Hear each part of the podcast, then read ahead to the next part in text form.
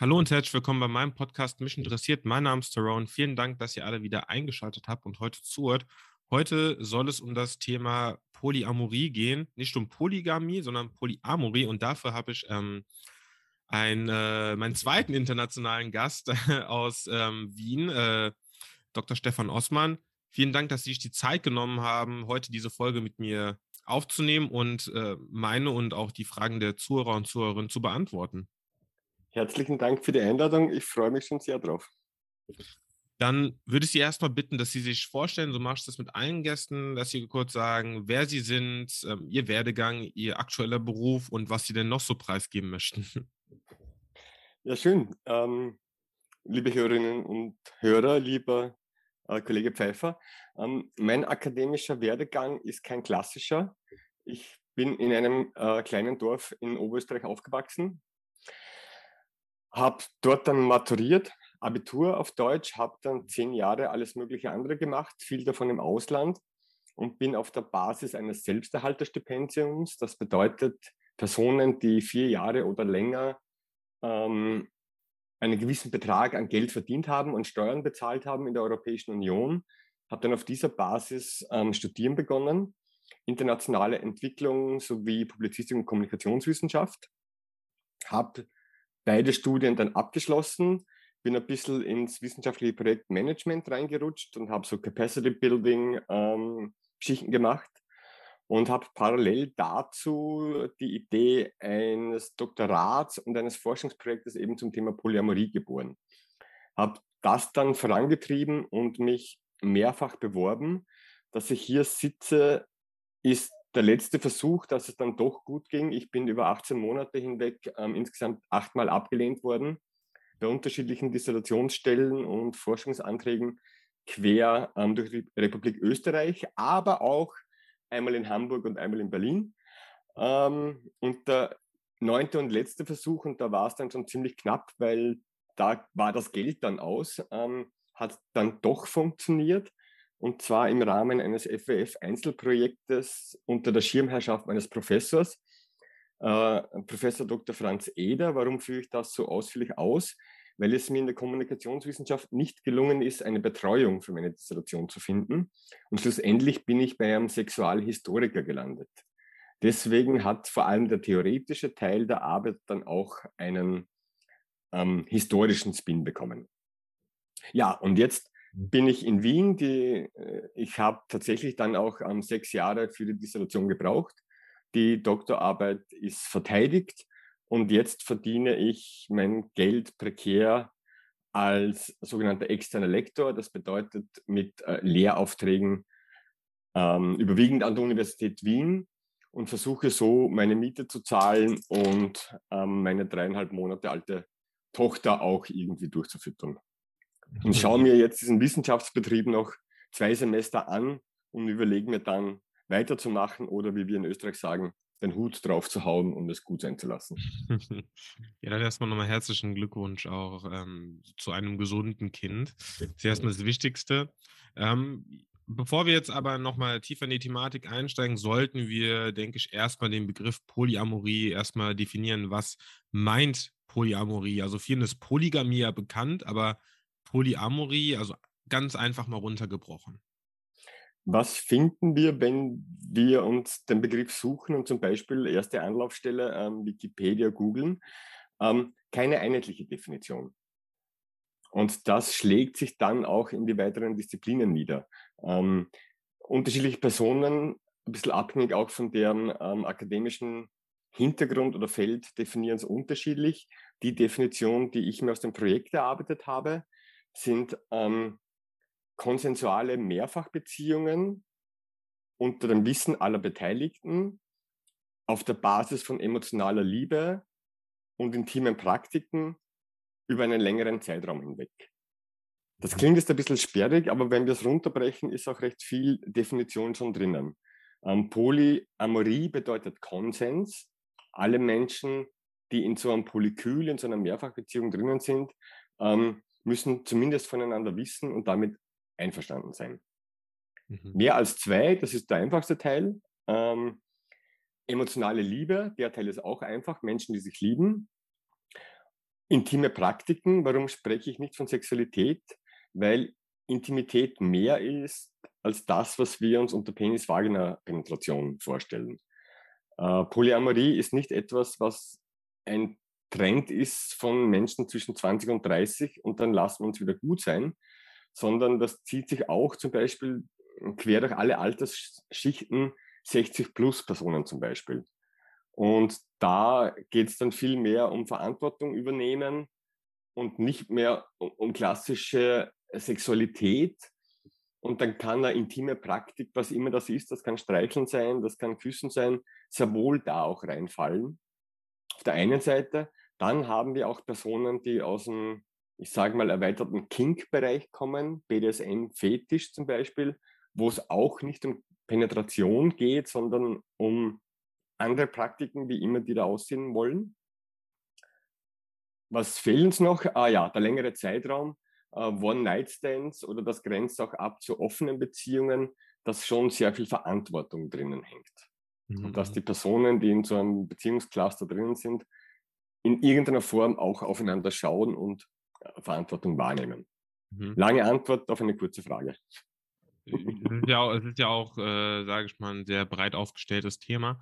Äh, nochmal zusammengefasst kann man einfach sagen, Mehrfachbeziehungen oder, eine, oder Beziehungen mit mehreren Menschen, die man, äh, zu denen man eine emotionale Bindung hat, aber nicht unbedingt ähm, körperliche Intimität in Form von Sexualität austauschen muss, aber andere Intimitätsformen teilt. Okay. So, ja, äh, so kann man es definieren.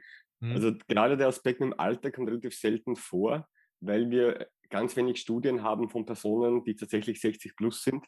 Die meisten, und da sind wir auch schon ein bisschen bei der wissenschaftlichen Methodik, die meisten Studien, die wir haben, sind Online-Umfragen. Mhm. Und dadurch schließen wir die Digital Natives aus. Digital Native ist ähm, definiert als ein Jahr, das war das Jahr 1980. Personen, die 1980 oder jünger geboren sind, denen kann man unterstellen, dass sie einen Native, einen normalen Umgang mit neuen Medien haben. Personen, die älter sind, nicht. Und deswegen ja. müssten wir, um diese Personen zu erreichen, die Methodiken ändern. Und dann wird es halt teurer, weil da müssen wir Telefonumfragen machen, da müssen wir mit äh, Bleistift und Papier zu belebten Plätzen gehen. Und deswegen wissen wir anteilsmäßig weniger über Polypersonen, sagen wir mal jenseits der 45. Mhm. Sie haben ja eben gesagt, dass es ja eben nicht nur 20- bis 30-Jährige sind. Wenn man jetzt aber zum Beispiel mal ähm, in den letzten 10 bis 5 Jahren schaut, wie sich auch beispielsweise ähm, ja, wie die LGBTQ-Community, wie sich die Sachen entwickelt haben, Diversität und alles, ähm, hört man ja auch oft, dass solche, ich nenne es jetzt mal in Anführungszeichen, Geschichten ja immer nur ein Trend sind. Ähm, aber Sie haben ja eben gesagt, das ist ja kein Trend. Seit wann wird denn dieser Begriff oder solche Praktiken eher, weil der Begriff ist ja wieder was anderes, als weil ein Begriff kommt ja immer erst, nachdem etwas schon stattgefunden hat. Seit wann können wir denn ähm, polyamore Strukturen, diese Mehrfachbeziehungen erkennen? Ist das nicht so ein Neuzeit-Ding, in Anführungszeichen? Ich nehme zwei Aspekte auf, die ich nacheinander beantworten werde. Ich beginne mit der Geschichte. Ähm, zum ersten Mal als wissenschaftlicher Untersuchungsgegenstand taucht das Thema Mitte der 90er Jahre auf. Dort gab es die ersten Untersuchungen, die es deswegen gab, weil offensichtlich die ersten Menschen bekennend in diesen Mehrfachbeziehungen gelebt haben. Wirklich groß losgegangen ist es um das Jahr 2006. Da hat es das erste wissenschaftliche Journal ähm, gegeben in der Serie Sexualities von einem großen angloamerikanischen Verlag, Sage.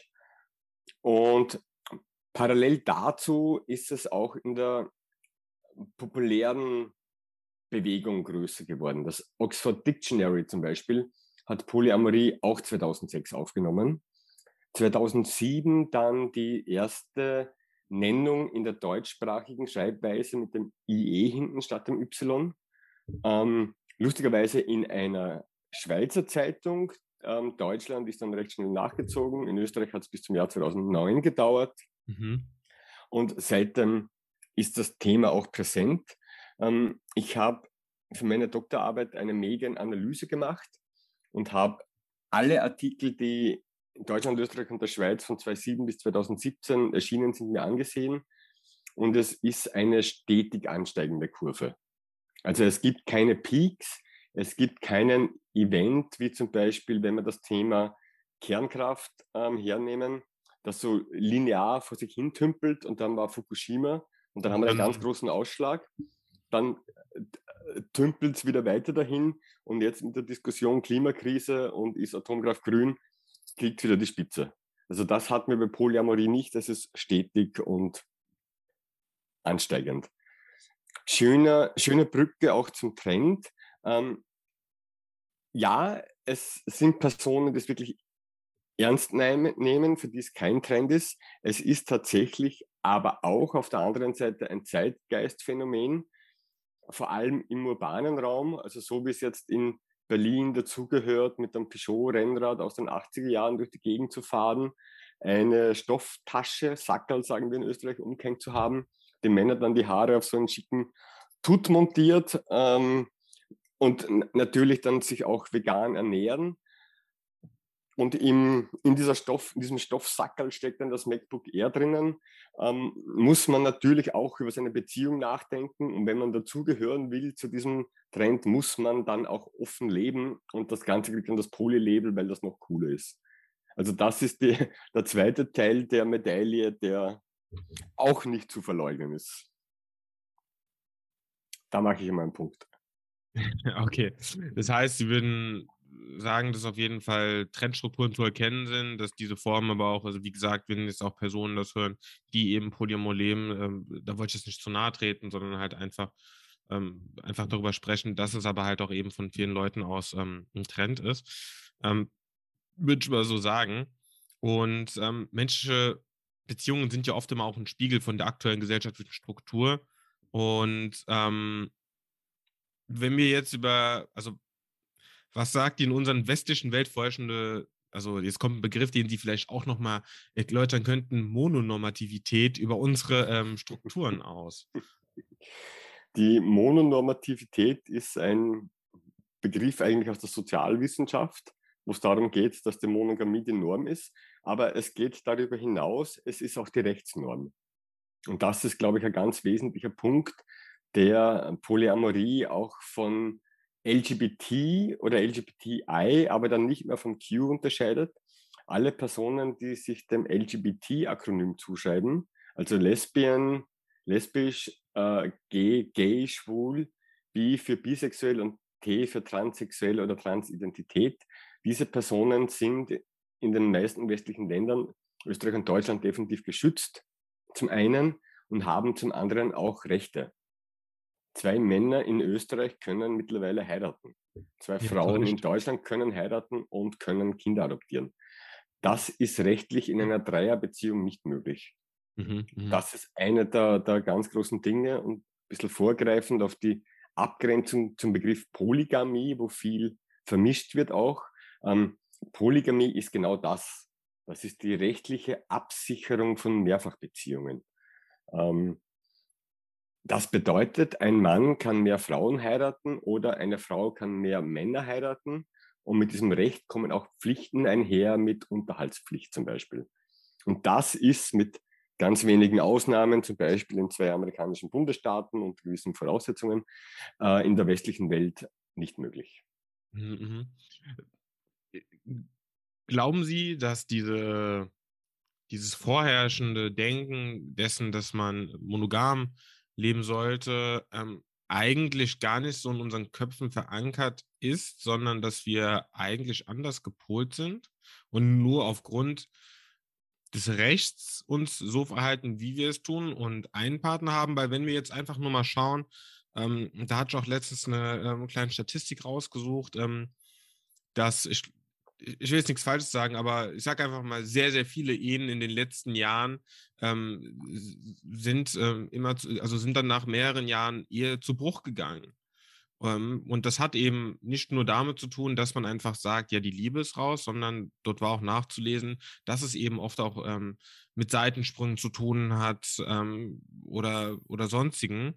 Und für mich ist es ja auch irgendwo ein Indikator, dass für viele Leute es anscheinend sehr schwer ist, mit nur einer Person in einer äh, Liebesbeziehung zu sein oder sich dieser vollkommen ähm, äh, hinzugeben?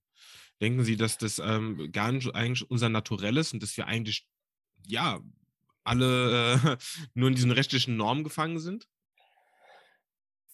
Da kann man ganz breit antworten. Ich versuche es jetzt in unterschiedliche ähm, Aspekte herauszubrechen. Das, was wir als soziale Norm und als rechtliche Norm wahrnehmen, ist ein relativ neues Phänomen. Menschheit war nicht immer monogam. Das, was wir jetzt unter dem Idealbild einer Beziehung verstehen, hat sich irgendwann zwischen 1850 und 1920 eingeschlichen. Wurde dann durch diverse historische Events, wie zum Beispiel auch den Zweiten Weltkrieg, verstärkt und ist dann in Bezug auf Sexualität durch die sexuelle Revolution 1968 aufgebrochen worden. Was zeichnet eine Beziehung aus? Und da darf ich die Zuhörerinnen bitten, im Kopf jetzt sich selbst mitzumalen und sich ein Dreieck vorzustellen. Auf der Spitze des Dreiecks oben haben wir die Liebe, die Emotionalität. Links unten haben wir die Sexualität, die Körperlichkeit. Und rechts unten haben wir den Rechtsanspruch, die Möglichkeit, eine Ehe einzugehen. Und um dieses Dreieck können wir jetzt schön einen Kreis ziehen. Und das ist das, was Beziehung im Jahr 2022 immer noch die westliche Gesellschaft definiert. Und das ist eben das Ding, das es seit 150 Jahren circa gibt. Mhm. Und was Polymenschen tun, ist dieses dieses Dreieck aufzubrechen und Sexualität zu verhandeln und als etwas ebenso Verhandelbares zu machen, genauso wie die Liebe was Verhandelbares wird, ob man mehr Menschen lieben darf, wie ähm, wo man in den Urlaub hinfährt. Und dann ist halt auch die Überlegung, schaffen wir den Kompromiss? Die eine Person möchte gerne ähm, nach Norwegen oder Island, weil sie es gerne kalt hat die andere Person am liebsten nach Südspanien oder Kreta, weil es dort schon warm ist. Und dann, weiß nicht, ist der Kompromiss die slowenische Adriaküste. Ähnlich ist es auch bei Personen, die dann so weit sind, aus einer bestehenden monogamen Beziehung zu öffnen und dann ausverhandeln, was lassen wir denn zu?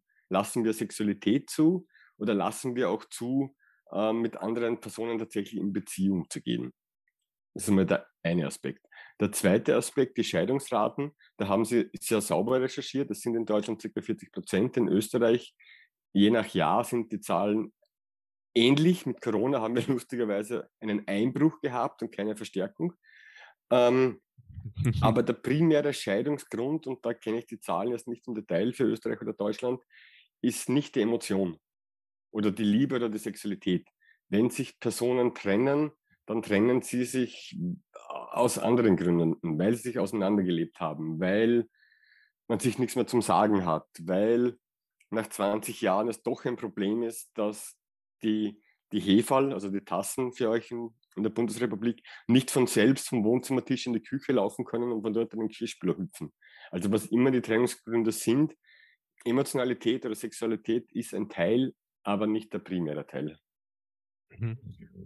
Ich hätte jetzt aber in der Tat, das hätte sogar vermutet, weil oft, also jetzt einfach auch nur aus Erzählungen hört man, oder wenn man darüber spricht, oder Gründe vermutet dafür, dass man zum Beispiel sagt, ja, das Feuer ist raus und man hat sich eingelebt und ich hätte jetzt ehrlich gesagt den Eindruck gehabt, dass die sexuellen Bedürfnisse von hm, Personen äh, ein, ein, ein schwerwiegender Grund sein können, weil ähm, das, das, das klingt jetzt, ähm, das soll jetzt auch gar nicht abwertend klingen, aber dass man halt dann sagt, ja, man, man, man, man kennt die Sachen ja mittlerweile von der Person, es ist nichts mehr Aufregendes und es schleift sich dann halt einfach, ja, so eine gewisse, so, so eine gewisse Routine ab und äh, dass ähm, Menschen vielleicht deswegen sagen, ich brauche da jetzt einfach mal einen Ausbruch und ähm, dementsprechend mündet das dann zum Beispiel in einer Trennung oder sonstigem. Ähm, ich meine, ich hätte jetzt auch so Sachen vermutet, wie zum Beispiel Pornografiekonsum und solche Sachen sind ja auch irgendwo ähm, Ausflüchte in, äh, in, in, in, in Dinge, die man jetzt gerade nicht haben kann, weil man eben beispielsweise in einer Beziehung ist oder halt auch dann nicht, aber einfach das Bedürfnis hat nach verschiedenen Sachen. Von daher kann ich das als, äh, also da sind Sie auch eher der Experte, gar nicht einschätzen, ähm, wie das denn eigentlich ist, ob die Leute tatsächlich sagen, es liegt nicht nur an Emotionen und an der Sexualität. das wäre jetzt so meine, meine, meine Gedanken dazu gewesen. Ja, äh, Sexualität ist so ein Thema, das selten in einer Beziehung verhandelt wird, weil es so, so festgefahren ist und weil so vorausgesetzt wird, ähm, wie man Sexualität lebt und auch davon ausgegangen wird, dass die sexuellen Bedürfnisse die gleiche ähm, im Verlauf einer Beziehung bleiben. Aber so wie sich Bedürfnisse ändern, so wie man mit 25 das Bedürfnis hat, weiß nicht, Motorrad zu fahren oder halt irgendeinen Sportwagen zu fahren, um schnell durch die Gegend zu kommen und dann diesen Sportwagen nach dem zweiten Kind spätestens dann doch gegen einen Skoda Octavia Kombi austauscht, weil es einfach praktischer ist und mit dem vierten Kind sich irgendein Van kauft ähm, oder wie, weiß nicht, die Bedürfnisse nach, nach Lebensmitteln sich verändern, weil man während der Studienzeit ähm, die, weiß nicht, das, das Ragout aufgetreten im Dosenöffner und in der Dose auf den Gaskocher gestellt. Und dann mit 30 und der ersten Beziehung kommt man drauf, ähm, so wird man schwer Partnerin finden und dann lernt man kochen und dann wird man noch älter und lernt gutes Essen zu schätzen, können sich auch sexuelle Bedürfnisse ändern. Mhm, mh. Und wenn das aber nicht nachverhandelt wird oder wenn über den Verlauf der Zeit die Bedürfnisse auseinandergehen, ähm, ist auch schwer, auf der Ebene dann glücklich weiterzumachen. Und dann ist natürlich die Frage, was tun wir? Ähm, gehen wir in Beratung, gehen wir in Therapie? Nehmen wir es an, dass es halt so ist? Oder machen wir ein Outsourcing der Bedürfnisse ähm, und holen uns das, was wir wirklich brauchen, woanders? Mhm. Und das ist halt, wenn man das nach einem Regelwerk macht, und dann sind wir halt mehr bei den offenen Beziehungen als bei Polyamorie, dann kann das dazu führen, ähm, dass die Beziehung glücklicher weitergeht als zuvor. Aber das geht halt sehr ins Eingemachte und das erfordert viel Auseinandersetzung mit der eigenen Sexualität. Es kommt Eifersucht ins Spiel, es kommt möglicherweise gekränkter Stolz ins Spiel. Es ist keine, keine einfache Sache. Mhm. Zumal, wenn ich mir jetzt auch überlege, dass beispielsweise meine Partnerin sagen würde, ich liebe noch eine andere Person und ich möchte diese Liebe teilen, dann ähm, Natürlich geht es darum, auch die Bedürfnisse des Partners zu akzeptieren, aber da würde ich ganz egoistisch sagen, ähm, jegliche Zeit und Emotionen, die du dort reinsteckst, kannst du ja nicht in mich reinstecken und das würde natürlich auch, also für mich wäre, ich könnte das nicht, sage ich ganz offen, ähm, aber das wäre, ähm, ja, das löst ja auch irgendwo ein Konkurrenzdenken aus und ähm, ich weiß nicht, ob man es schafft, Leute so zu sensibilisieren, dass das eben auch funktionieren kann oder auch normal sein kann ähm, und, und, dann eben funktioniert, weil dann bräuchte man ja ein komplettes Umdenken unserer äh, Beziehungsform, was ja an sich auch nicht schlecht ist, weil die Welt ja immer im Wandel ist. Aber so Themen wie Eifersucht, die sind ja in uns irgendwo auch verankert. Da haben Sie zwei interessante Aspekte wieder angesprochen. Das knappe Gut in Polybeziehungen ist nicht die Liebe oder die Sexualität, davon ist genug da, sondern es ist die Aufmerksamkeit. Mhm. Es ist ein Kampf um Aufmerksamkeit unter den Partnerinnen und für all jene, die sich, so wie Sie es gerade gesagt haben, ich könnte das nicht, auch nicht vorstellen können, versetzen Sie sich in der Lage in Ihrer Kindheit, wie es war, vor allem für die älteren Geschwister, als ein zweites Kind hinzugekommen ist. Plötzlich muss man die Aufmerksamkeit der Mutter und danach auch ein bisschen des Vaters teilen. Es ist eine andere Person da, Vorher war man unangefochten der Hero oder die Heroine und jetzt kommt jemand zweiter und hat andere Bedürfnisse und wird in seinen oder ihren Bedürfnissen noch viel mehr wahrgenommen als ich mit meinen drei Lebensjahren. So ein bisschen ähnlich kann man sich vorstellen, wenn ähm, Menschen in eine Polybeziehung gehen. Der zweite Punkt ist, ich könnte das nicht. Ähm, ist tatsächlich auch eine, eine Herangehensweise, die, die ein bisschen hinkt, mhm. weil man muss ja nicht. Also ich kenne, legen wir es um auf Ernährung, wo Personen sagen, ich könnte mich nicht vegan ernähren. Muss ich auch nicht. Ich habe Verständnis dafür, dass das Menschen tun. Und ich muss es noch gar nicht gut finden. Es reicht schon zu akzeptieren, dass es Leute gibt, die sich vegan ernähren und Punkt. Und ja. Ich glaube, da wollen, wollen Polypersonen auch hin. Es muss nicht jeder in die Hände klatschen und Juhu, Juhu rufen. Und jetzt ähm, rufen wir die Bundesrepublik Polyamorie aus, sondern es reicht schon, die Menschen zu akzeptieren, ähm, die so leben. Ja, auf jeden Fall. Also wie gesagt, damit sollte natürlich jetzt auch nicht irgendwas anderes ausgedrückt werden. Ähm, ich denke aber, dass es super viele Problematiken noch in der Hinsicht gibt, vor allem mit der Akzeptanz. Und ähm, darauf aufbauen würde ich jetzt noch eine Frage stellen, dann würde ich nochmal zum Thema Akzeptanz in der Gesellschaft kommen. Gerne. Die Frage wäre dann, wie hat sich die gesellschaftliche Akzeptanz eigentlich gegenüber polyamore Beziehungen oder polyamore, polyamor lebenden Menschen ähm, über die Jahre entwickelt? Und ähm, gab es da Bewegungen, abgesehen von den 68er Bewegungen, die dazu beigetragen haben, zum Beispiel jetzt die Pride-Bewegung? Berechtigte Frage. Ähm, eine Sache von vorher, glaube ich, möchte ich noch gerne nachliefern, ja. nämlich die Anzahl an Personen, die es überhaupt betrifft. Mhm. Ähm, gerade oder vorausschicken auch mit der sozialen Wahrnehmung. Ähm, wird poly- und monogame Personen ähm, irgendwas wegnehmen und müssen wir in Zukunft alle Mehrfachbeziehungen leben? Nein, mhm. müssen wir nicht. Nein. Es gibt keine ähm, quantitativen Studien oder repräsentative Erhebungen, wie viele Menschen tatsächlich in Mehrfachbeziehungen leben. Alles, was wir haben, sind Schätzungen. Und ich habe dann die Schätzung noch ein bisschen modifiziert für den deutschsprachigen Raum. Ähm, und, und, meine Einschätzung ist, dass es an die 5% an Personen sind, die Poly empfinden, aber nicht praktizieren. Dass es ein Zehntel davon ist, also 0,5% der Personen, die tatsächlich ähm, im Verborgenen echte polyamoröse Beziehungen leben, also mit der Sexualität und der emotionalen Bindung und der Verantwortung. Und wirklich out sind davon vielleicht wieder ein Zehntel. Das heißt, wir sprechen von einem halben bis einem Promille der Gesamtbevölkerung. Wenn wir das jetzt auf Deutschland umrechnen und Personen unter 18 wegzählen und Personen wegzählen, die ähm, selber nicht mehr wählen gehen dürfen, dann bleiben gar nicht so viele. Ich bin nicht super gut im Kopfrechnen, aber es ist nicht so. insgesamt. Also, aber nicht rausgerechnet 18-Jährige und sonstiges. Ähm, nehmen wir die ja mal alle weg und davon nochmal ein Zehntel, also 40.000 auf Deutschland zutreffend. Wenn wir da jetzt nochmal rausrechnen, wäre es über 18 ein verschwindend kleiner Anteil, der aber dennoch berücksichtigt werden muss natürlich. Ja, ist also ja auch nicht sind, unerheblich. es ist nicht unerheblich, aber es ist nicht so, ähm, dass Polypersonen die, die Republik erobern. Mhm. Äh, mit der Wie sieht es jetzt aus mit der sozialen Anerkennung? Ähm, tatsächlich haben die letzten Jahre viel dazu beigetragen, Polypersonen hinter dem Vorhang hervorzuholen, um medial sichtbarer zu machen. Und es ist aus der Medienlogik kommend auch ein dankbares Thema.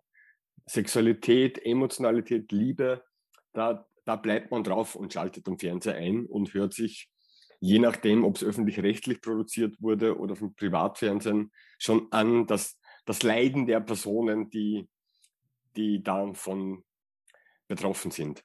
Ähm, persönliche Erfahrung, als ich begonnen habe, 2016 mit dem Forschungsprojekt und Vorträge gehalten habe, musste ich die Begrifflichkeit immer noch definieren und dem Publikum sagen oder fragen, wer kennt die Begrifflichkeit.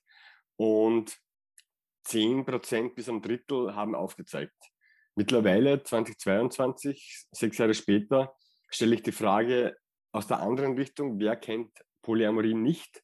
Und jetzt ist es ein Drittel oder weniger der Personen, die dann, die dann aufzeigen. Das heißt, es ist schon bekannter und größer und Menschen können sich schon was darunter vorstellen. Wie schaut es jetzt tatsächlich mit der gesellschaftlichen Stigmatisierung aus? Die geht halt einher mit der rechtlichen Stigmatisierung. Vorher schon kurz angesprochen, drei Personen können nicht gemeinsam ihre Beziehung rechtlich absichern lassen. Das ist dann ein Thema, wenn es zum Beispiel darum geht, dass drei Personen gemeinsam ein Kind bekommen wollen. Die Mutter kann nur einen Vater angeben. Der zweite schaut durch die Finger, das geht nicht im verpflichtenden Erbrecht zum Beispiel. Oder wo es auch in die Grenzen stoßen würde, wäre das Versicherungsrecht. In einer Ehe oder in einer eingetragenen Partnerschaft ist der Partner oder die Partnerin mitversichert. Wenn es jetzt drei wären, müsste man komplett neu durchrechnen und definieren, wie viele Personen müssen denn ins Sozialversicherungssystem einzahlen, um andere Personen mitversichern zu lassen. Und dann schlussendlich die moralische Frage, wo ist denn die Grenze nach oben? Wie viele Personen erlaubt der Staat denn, dass sie sich lieben? Ist da bei drei Schluss oder bei vier? Nach welchen Gesichtspunkten machen wir nach oben eine Grenze? Also das sind Aspekte, mit denen sich die Politik eigentlich auseinandersetzen müsste, es aber nicht tut, weil keine der im deutschen Bundestag, Bundesrat, glaube ich, heißt bei, bei euch, vertretenen Parteien das Thema angreift. Es ist in diversen Jugendorganisationen besprochen worden, aber so, dass sich jetzt die FDP oder die Grünen oder auch die Sozialdemokratie das Thema Polyamorie auf die Fahnen heftet und sagt, wir müssen das Gesetz ändern. Ähm, das habe ich auch empirisch erhoben anhand der Medienberichte. Da sind wir, sind wir ganz weit weg. Mhm. In der sozialen Anerkennung ähm, Gesellschaft ist, und das haben Sie ganz am Anfang gesagt, halt auf zwei Personen ausgelegt. Es gibt das Einzelbett, das 1,40-Bett und das Doppelbett. Und alles, was dann breiter ist, ist eine Sonderbestellung. Ein Drei-Personen-Bett, das bequem ist, mit einer Breite von 220, 240, muss extra zugeschnitten werden und kostet Unsummen an Geld. In Kinos sind teilweise die Sessel paarweise angelegt. Das heißt, es sitzt so tief drinnen, Beziehung als etwas zu verstehen, was nur zwei Menschen betrifft, dass wir da halt an den, an den Grundfesten ähm, dessen rütteln, wie wir uns Gesellschaft vorstellen. Und letzter Punkt dazu, ähm, Krieg in der Ukraine, äh, Corona-Krise, zu Corona-Krise haben wir in Österreich auch eine sehr gute Studie dazu. In Zeiten der Krise tendieren Menschen wieder dazu, konservativer zu denken. Und da ist eine Zweierbeziehung etwas, woran man sich festhalten kann. Jetzt ist es mittlerweile relativ egal, ob es eine heterosexuelle oder auch eine homosexuelle Beziehung ist. Aber das ist etwas, was Gesellschaft noch zusammenhält. Mit dem Gehalt, das Sie jetzt verdienen oder ich auch als prekär beschäftigter Wissenschaftler, werden wir uns wahrscheinlich in einem guten Stadtteil unserer Heimatstädte keine Wohnung kaufen können. Das konnten unsere Leider Eltern nein. schon noch. ähm, das, Versprechen, man kriegt einen fixen Job mit einem 13. in Österreich, ist es sogar ein Viertel des Monatsgehalt bis ans Lebensende. Das Versprechen haben wir auch nicht mehr. Das heißt, woran wir uns noch festhalten können in der Welt, die rundherum auseinanderbricht oder zerbröckelt, ist die Zweierbeziehung. Und jetzt kommen Menschen daher und hinterfragen auch noch diesen, diesen einen der letzten sicheren Pfeiler des Zusammenlebens. Und da wird es dann bedrohlich. Ob der so ähm, sicher ist es ja auch immer noch ähm, zu hinterfragen. ja, ähm, ich wollte noch mal ganz kurz darauf auf eingehen.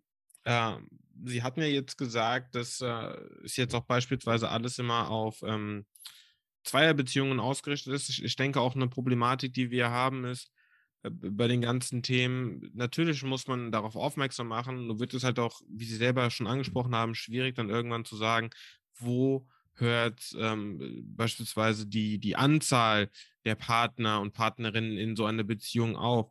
Kann man überhaupt alles immer darauf ausrichten oder muss man nicht irgendwo auch sagen, okay, wir können zum Beispiel jetzt, weil wir bei den Betten waren, das Equipment ähm, auf eine bestimmte Personenanzahl ausrichten, aber alles andere sind halt eben ähm, Sonderanfertigungen, weil es eben nur einen verschwindend kleinen Anteil der Bevölkerung betrifft und wirtschaftlich einfach auch nicht lukrativ dann für uns ist und so weiter und so fort ich denke, das ist auch immer sehr schwer, den ähm, Spagat dort zu schaffen, dort alle mit ins Boot zu holen.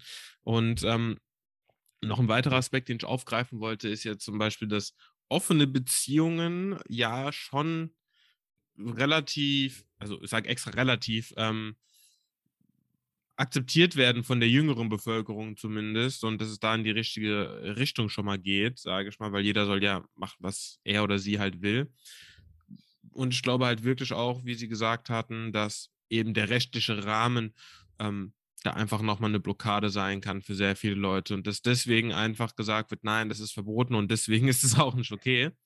Und das würde mich auch zu meiner nächsten Frage bringen und zwar, in welchen Gesellschaften tritt denn Polyamorie häufig auf und wie verteilt sich da das Verhältnis von ähm, Mann zu Frau. Also die Begriffe auch vielleicht gleich nochmal erklären.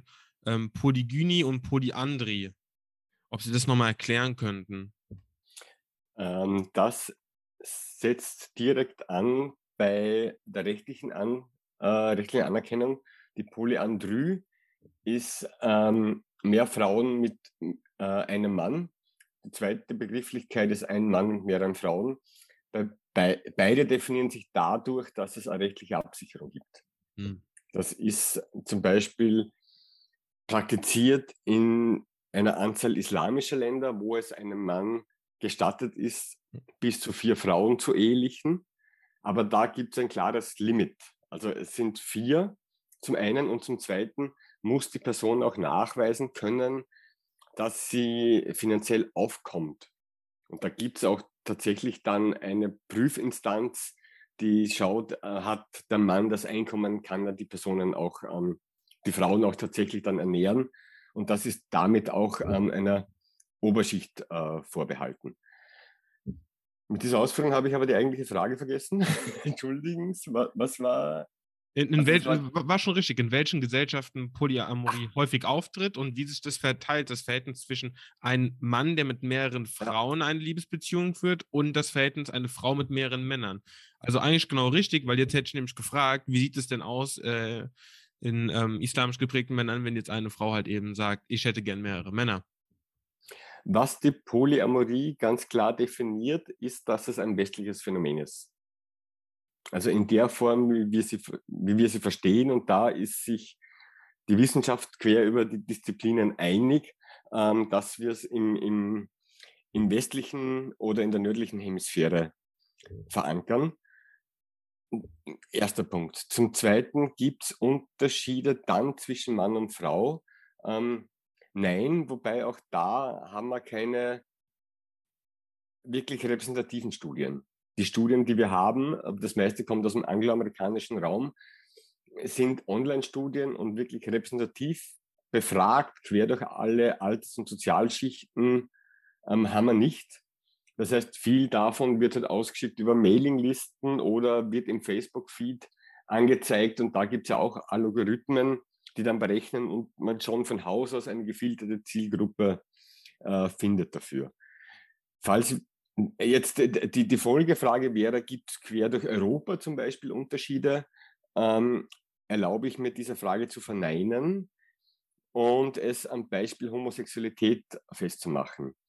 Gibt es, oder mit einer Gegenfrage zu antworten, gibt es mehr schwule Männer in Deutschland als in Spanien, als in Saudi-Arabien zum Beispiel? Oder in Schweden? Ich, ich glaube nicht, weil aber es wird einen anderen Anteil an Prozenten geben von Personen, die repräsentiert sind. In Schweden kann man seit längerer Zeit, ähm, können zwei Männer heiraten. In Spanien ist das relativ neu. Und in Saudi-Arabien, wenn Männer dabei erwischt werden, werden sie bis zum Hals in einem Fußballstadion eingegraben und dann so lange mit eigroßen Steinen beworfen, bis sie tot sind. Dass da dann ein Coming Out ein anderes ist, wie wenn man jetzt in Deutschland lebt, ist, ist komplett nachvollziehbar. Und auf Basis dessen gehe ich auch davon aus, dass äh, von Island bis nach Griechenland die Anzahl an Personen, die polyamorös empfindet und auch die Anzahl der Personen, die polyamorös verdeckt lebt, zumindest die gleiche ist. Und dass es im, im ganz unteren Teil der bekennend lebenden Polypersonen vielleicht noch Unterschiede gibt. Aber auch da haben wir leider keine empirischen Studien, die das verifizieren oder falsifizieren könnten. Ja, das hat mich gerade einfach nochmal kurz, sorry, diese, ähm, diese Vorstellung einfach nochmal wirklich tatsächlich mit dem Steinigen, ja, ähm, das hat mich irgendwie gerade nochmal rausgeholt, weil ich das einfach, ja, ja, brauchen wir nicht drüber reden. Ich denke, dass äh, Sie und ich da einer Meinung sind, dass das einfach, äh, ja, nicht mehr äh, ja, zeitgemäß ist oder es eigentlich auch nie war oder hätte sein sollen. Menschen steinigen kann kein zeitgemäßes Tool der Rechtsumsetzung sein, egal in welchem Land und egal auf welches Verbrechen. Wenn, wenn, wenn wir uns aber auch ähm, außerhalb ähm, Europas bewegen und dort eben die Rechtsnorm auch anders aussieht oder beispielsweise ähm, bei indigenen Völkern, die jetzt, sage ich mal, nicht das äh, Recht, wie wir es haben, kennen, wo das wirklich in einem Gesetzesbuch steht und sonstiges. Ja, also ich wollte jetzt auf gar keinen Fall sagen, nicht zivilisiert sind, weil das stimmt einfach nicht. Ähm, an dieser Stelle nochmal. Ähm, gibt es da auch Untersuchungen, wie, wie das da ist, wenn es einfach keine gesellschaftlichen Normen gibt? An dieser Stelle muss ich tatsächlich passen. Ähm, das fällt dann mehr in den Fachbereich der Personen, die sich mit Kultur- und Sozialanthropologie auseinandersetzen. Mhm. Und eben mein Schwerpunkt ist die westliche Gesellschaft mit der sozialen Wahrnehmung, aber auch mit dem, mit dem rechtlichen an Grenzen stoßen oder auch kirchlich an Grenzen stoßen. Das Thema hatten wir noch gar nicht. Ich habe es deswegen auch in meiner ähm, Dissertation drinnen. Wie schon erwähnt, die meisten Studien, die wir haben, sind aus dem angloamerikanischen Raum. Da gibt es sehr wohl demografische Faktoren, wo auch der der Aspekt Race mit reingenommen wird. Im Deutschen eine, furchtbare Übersetzung, aber da habe ich von Kolleginnen so Fragebögen erhalten, die dann erheben wie ähm, äh, Caucasian, European, ähm, Hispanic, White, Black, Indian etc. Ähm, aber nie die Religionszugehörigkeit. Deswegen äh, habe ich in meinem recht kleinen Sample von 33 Personen auch die Religionszugehörigkeit bei Geburt und die jetzige Religionszugehörigkeit erhoben, um auch so ein bisschen dahinter zu steigen, äh, gibt es das Bedürfnis auch nach, rechtlich, äh, nach kirchlicher Anerkennung. Mhm.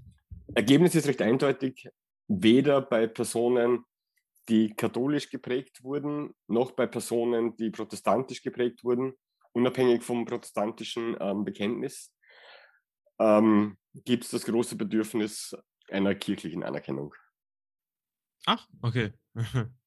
Ich hätte jetzt eher gesagt, nein. Gibt es nicht. Eben genau das. Also das Bedürfnis ist nicht groß. Ähm, okay, okay. aber da habe hab ich bei der Auswahl meiner Interviewpartnerinnen, die war zwar altersmäßig recht breit, von ähm, 19 bis 62. Es war von den Staatsbürgerschaften ein bisschen breiter, aber der überwiegende Teil ähm, hat einen akademischen Abschluss. Und da haben wir halt schon auch Korrelationen, je höher der Bildungsgrad, und ich formuliere es bewusst wertfrei. Ich bin ein Kind von Eltern, die die Pflichtschule absolviert haben und war der Erste in der Familie, der Matura gemacht hat. Abitur für euch. Ähm, umso niedriger die Wahrscheinlichkeit, dass die Person äh, einer Konfession noch angehört. Und da, bräuch, da warte ich ja immer noch drauf, dass jemand viel Geld in meine Richtung wirft, um dann das Forschungsprojekt äh, weiterführen zu können. Ja, hoffen wir es doch mal. dann wird es doch auch vielleicht was mit der Wohnung. ähm. Wenn man Eigentum anstrebt. man könnte aber auch eine Leerstandsabgabe erheben und das Wohnen den Leuten ermöglichen in Häusern, die drinnen wohnen und nicht denen, die es als Immobilienspekulanten uns zehn Jahre stehen lassen und sagen, ja, der Wert steigt. Ja. Es läuft was wäre, falsch. Wäre sinnvoll, wäre sinnvoll. Sage ich jetzt einfach mal so. ähm, ich hätte da jetzt noch die, ähm, noch ein paar Fragen und zumal wäre auch eine, wenn wir jetzt mal schauen, es gibt äh, polyamore ähm, Beziehungen, ähm, die jetzt aber halt nicht rechtlich als solche in Form von einer Ehe eingetragen sind, sondern einfach, ja, eine, eine, eine ne Frau äh, und zwei Männer oder ein Mann und zwei Frauen und ähm, eine Partner hat mit der Partnerin ein Kind. Ja, und die, die wachsen aber jetzt zu viert auf, weil dann noch äh, die dritte Person zukommt und das diese polyamore Konstellation ist. Gibt es da Untersuchungen, wie sich das ähm, Verhalten oder beziehungsweise die Entwicklung des Kindes hinsichtlich der Identitätsfindung ähm, verändert im Vergleich zu monogamen Beziehungen zwischen Mann und Frau oder Mann und Mann oder Frau und Frau? Mhm. Also vorausschickend, Patchwork-Familien sind nichts Neues und dass aus erster Ehe Kinder mitgenommen werden in die zweite Ehe oder aus der ersten Beziehung ähm, ist, ist, ist kein tagesaktuelles Phänomen. Und ein bisschen ähnlich ist es auch mit Polybeziehungen. Was sie unterscheidet, ist, dass sie halt in manchen Fällen vorsätzlich eingegangen werden. Weiterer Punkt noch zum, zum Recht. Es ist jetzt nicht so, dass die Gesetzgebung Polybeziehungen verbietet. Es steht nicht der Staatsschutz bei ihnen vor der Tür, ähm, wenn sie eine Beziehung mit einer Frau und noch einem Mann haben oder zwei Frauen. Und sie werden damit auch nicht mit vorgezogenen Maschinengewehr aus dem Bett geholt. Ähm, zu den Untersuchungen selbst, da gibt es tatsächlich nichts. Warum nicht? Weil Studien an Kindern relativ teuer sind. Um eine minderjährige Person äh, interviewen zu dürfen, im Sinne von einem narrativen biografischen Interview zum Beispiel, muss, und das finde ich ganz großartig, eine Psychologin oder ein Psychologe anwesend sein, der oder die eingreift, wenn das Kind wohl gefährdet ist. Das bedeutet, für jedes Interview an einem Kind aus einer Polybeziehung braucht es auch die Psychologin, die mitbezahlt wird. Das macht es schon mal teuer. Ja. Dann muss man die Personen auch finden, die damit rauskommen und sich bekennen trauen, wir sind in einer Mehrfachbeziehung und haben ein Kind.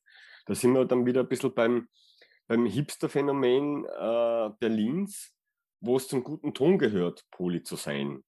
Ähm, bei Familien ist es dann eine andere Geschichte, weil ja nicht nur die Erwachsenen damit zurechtkommen müssen, sondern die Kinder danach auch beurteilt sind.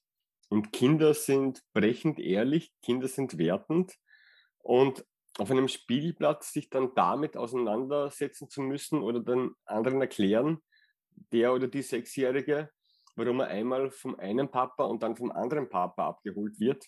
Ähm, das geht dann schon an die Grenzen dessen, dessen was richtig und was falsch ist im, im moralischen Verständnis.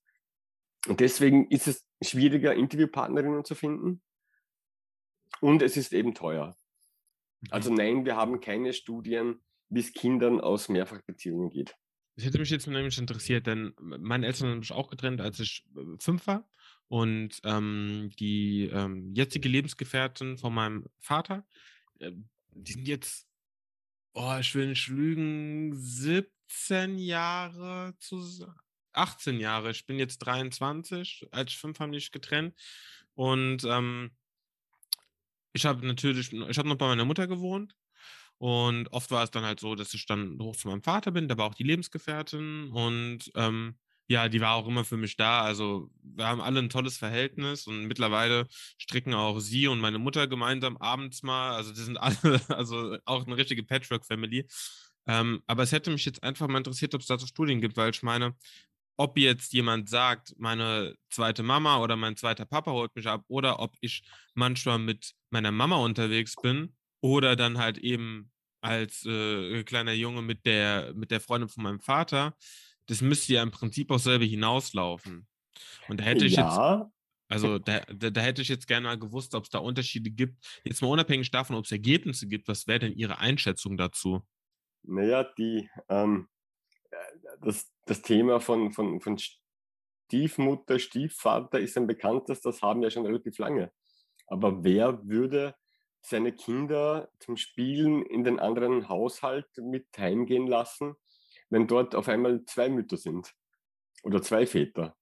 Dann sieht das sechsjährige Kind, dass es auch andere, ein anderes Wertesystem gibt. Und nicht, dass das der eine Vater oder der biologische Vater dann aus irgendeinem Grund ausgeschieden ist und der neue Vater kam dazu, sondern da stehen dann zwei Väter in der Küche. Der eine schnippelt das Gemüse, der andere macht das Dressing. Also das, wird dann die anderen Kinder, die dort zum Spielen sind, vor Fragen stellen und die werden es wahrscheinlich entspannt aufnehmen, tragen diese Beziehungsform dann aber in den eigenen Haushalt und dann gibt es Erklärungsbedarf. Und bei diesem Erklärungsbedarf, und da kann ich glaube ich recht schön anschließen, was die polyamoröse Community auszeichnet im negativen Sinn, ist der Umstand, dass es noch keine Testimonials gibt. Keine positiv konnotierten Personen, die in der Medienöffentlichkeit stehen, wo es klar ist, dass sie bekennend Poli sind. Ich darf zum Thema Homosexualität zum Beispiel verweisen auf den Hamburger Berliner Bürgermeister Wobereit, Wober ja. irgendwas, ja. Der plakatiert hat, danke, der plakatiert hat, schwul und gut so und jetzt zur Politik. Hammer. Also Homosexualität kein Thema, männlich oder weiblich. Transsexualität in Österreich zumindest seit dem Gewinn des Eurovision Song Contest von Conchita Wurst auch kein Thema mehr. Es ist Conchita Wurst nicht klassisch trans, aber sie hat für die hochgelobte Kulturnation Österreich, die sich in den letzten Jahrzehnten nicht durch den Titel in einem großen Fußballwettbewerb ausgezeichnet hat, sondern maximal Skifahren gewinnt, plötzlich wieder den Eurovision Song Contest, einen der wichtigsten kulturellen Veranstaltungen in Europa, gewonnen. Da haben wir das Vorbild auch. Aber wir haben keine bekennende Polybeziehung. Wenn jetzt der Florian Silbereisen gemeinsam mit der Helene Fischer um Andreas Gabalier sich in den Musikantenstadel stellt und sagt, ja, wir haben eine Dreierbeziehung, ähm, dann ist das Thema auch bei meiner Großmutter angekommen. Und dann, glaube ich, wäre es auch leichter, die soziale Anerkennung ähm, irgendwie zu bekommen. Und dann wäre es, der Exkurs jetzt, auch wieder einfacher, andere Kinder zu Pooleltern zum Spielen zu schicken. Solange wir das nicht haben, wird es ein bisschen schwierig. Und ich lese jetzt nicht ganz aufmerksam die Klatsch- und Tratsch-Spalten äh, und die dazugehörigen Magazine, die beim Friseur aufliegen. Ähm, aber es scheint sich auch niemand abzuzeichnen, der oder die in nächster Zeit ihr Coming-out diesbezüglich hat. Würde mir jetzt spontan ähm, auch niemand einfallen, muss ich gestehen. Nee, wenn ich jetzt so nachdenke. Nee, eigentlich, ähm, eigentlich niemand, dem jetzt erstmal einfallen würde. Ähm, ich hatte eine Frage noch, die mir vorhin äh, dann leider doch äh, ja schon wieder aus dem Kopf verschwunden ist, aber jetzt gerade wieder auftaucht. Und zwar nochmal, warum es vielleicht auch rechtlich einfach ein Problem damit gibt, dass man sagt, oder es als Problem angesehen wird, de, wenn Leute Polyamor leben. Ob das nicht aber auch einfach damit zu tun, mit, mit früheren Strukturen hatte, wie mit, äh, dass man Angst hatte vor, vor, vor Inzucht oder äh, solchen Sachen, dass das vielleicht irgendwie äh, geschichtlich darauf basiert ist, dass man halt sagt, wir, wir sollten den Anführungszeichen Kreis klein halten aufgrund von Krankheiten oder sonstigem. Ist das irgendwie vielleicht auch damit irgendwie ein Erklärungsansatz oder ist das jetzt zu weit hergeholt? Ich glaube, es ist zu weit hergeholt, weil auch wenn wir Polybeziehungen ermöglichen, wird Inzucht verboten bleiben. Also da gibt es schon, ähm, ich hole ein bisschen weiter aus, es gibt den, den WHO-Katalog, ähm, den ICD, Internal Catalog of Diseases, jetzt in der Version 10, demnächst in der Kategorie 11.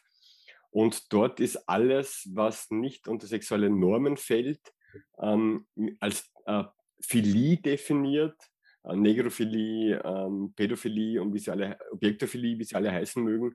Und da sind wir, das ist ja was anderes wie, wie Polybeziehungen oder offene Beziehungen. Also dass die Gesetzgebung da was ändert, ähm, sehe ich nicht kommen. Mhm.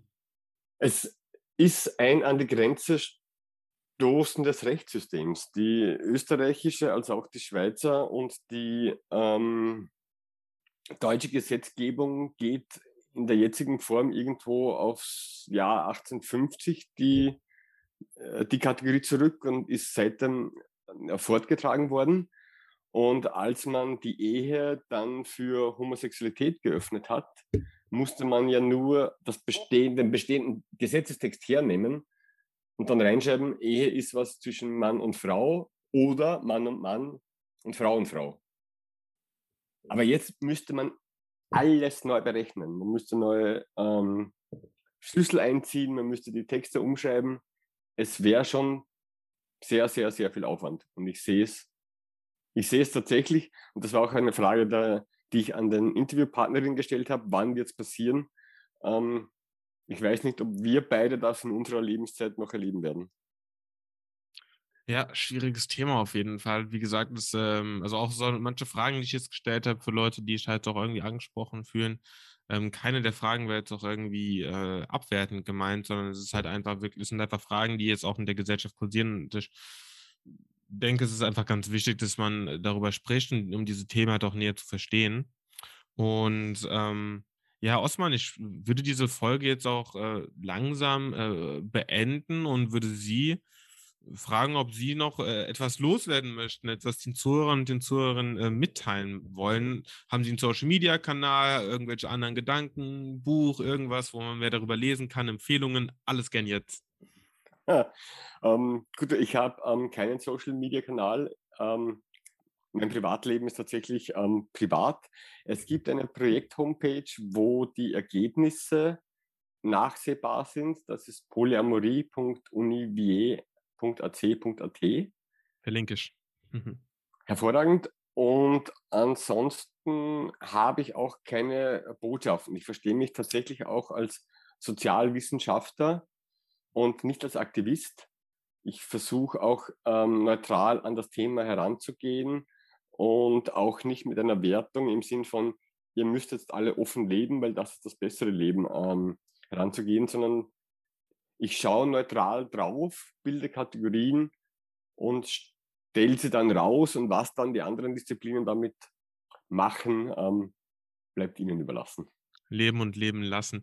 Eine Sache wollte ich auch noch anmerken, ähm, kurz, äh, die, die die auch eigentlich noch mal zur Sprache gebracht hatten, für alle, die jetzt auch noch mal zuhören vielleicht. Ähm, ich habe Herrn Osman angeschrieben und seine Antwort war, dass er bei meinem Podcast gern mitmachen möchte. Aber er hat gesehen, dass ich ein äh, stark männergeprägtes Podium habe und sehr wenig Frauen habe. Ähm, das ist mir auch schon aufgefallen und das hat nichts damit zu tun, dass ich hier keine Frau haben möchte, sondern in der Wissenschaft, ähm, und es sind ja meist wissenschaftliche Themen, die auch behandelt werden, werden Frauen leider nicht so oft repräsentiert äh, oder sind nicht so oft vertreten wie Männer. Nichtsdestotrotz versuche ich da ein gleiches Verhältnis zu schaffen, 50-50. Äh, in den letzten zwei Wochen habe ich insgesamt 14 äh, Frauen angeschrieben. Leider haben nur drei geantwortet, eine eine Absage. ähm, falls ihr als Zuhörer oder auch als Zuhörerin sagt, hey, ich kenne da jemanden, bitte immer gerne her damit. Und wie gesagt, ich möchte eine, ähm, ich möchte viele Perspektiven hier mit einbringen. Und das ist mir auch selber ganz wichtig, denn äh, allein schon durch das Geschlecht ändert sich die Perspektive auf eine Sache und zu manchen Themen können eben auch nur Frauen oder eben auch nur Männer was sagen. Dementsprechend, wenn ihr jemanden habt, immer her damit. Und ähm, ja, Herr Osman, ich ähm, danke Ihnen für das interessante Gespräch. Ich hoffe, Ihnen hat Spaß gemacht und ähm, ich bin gespannt, was die Leute dazu sagen werden, wie die die Folge fanden. Ein großes Juhu auch nochmal von meiner Seite. Weiße Männer mittleren Alters erklären die Welt aus der Sicht weißer Männer mittleren Alters. Es braucht mehr Frauen, die vor dem Vorhang geholt werden und ihre wissenschaftlichen oder sozialen Themen präsentieren. Ich finde super, Herr Pfeiffer, dass Sie darauf eingehen. Mir hat es wirklich Spaß gemacht. Liebe Zuhörerinnen und Zuhörer, schalten Sie auch in der nächsten Folge wieder ein. Danke fürs Interview und bin weg und überlasse natürlich dem Moderator das Schlusswort. Dann würde ich sagen, das war es mit dieser Folge von mich interessiert. Ihr könnt euch auf die nächste Folge freuen und bis dann. Macht's gut.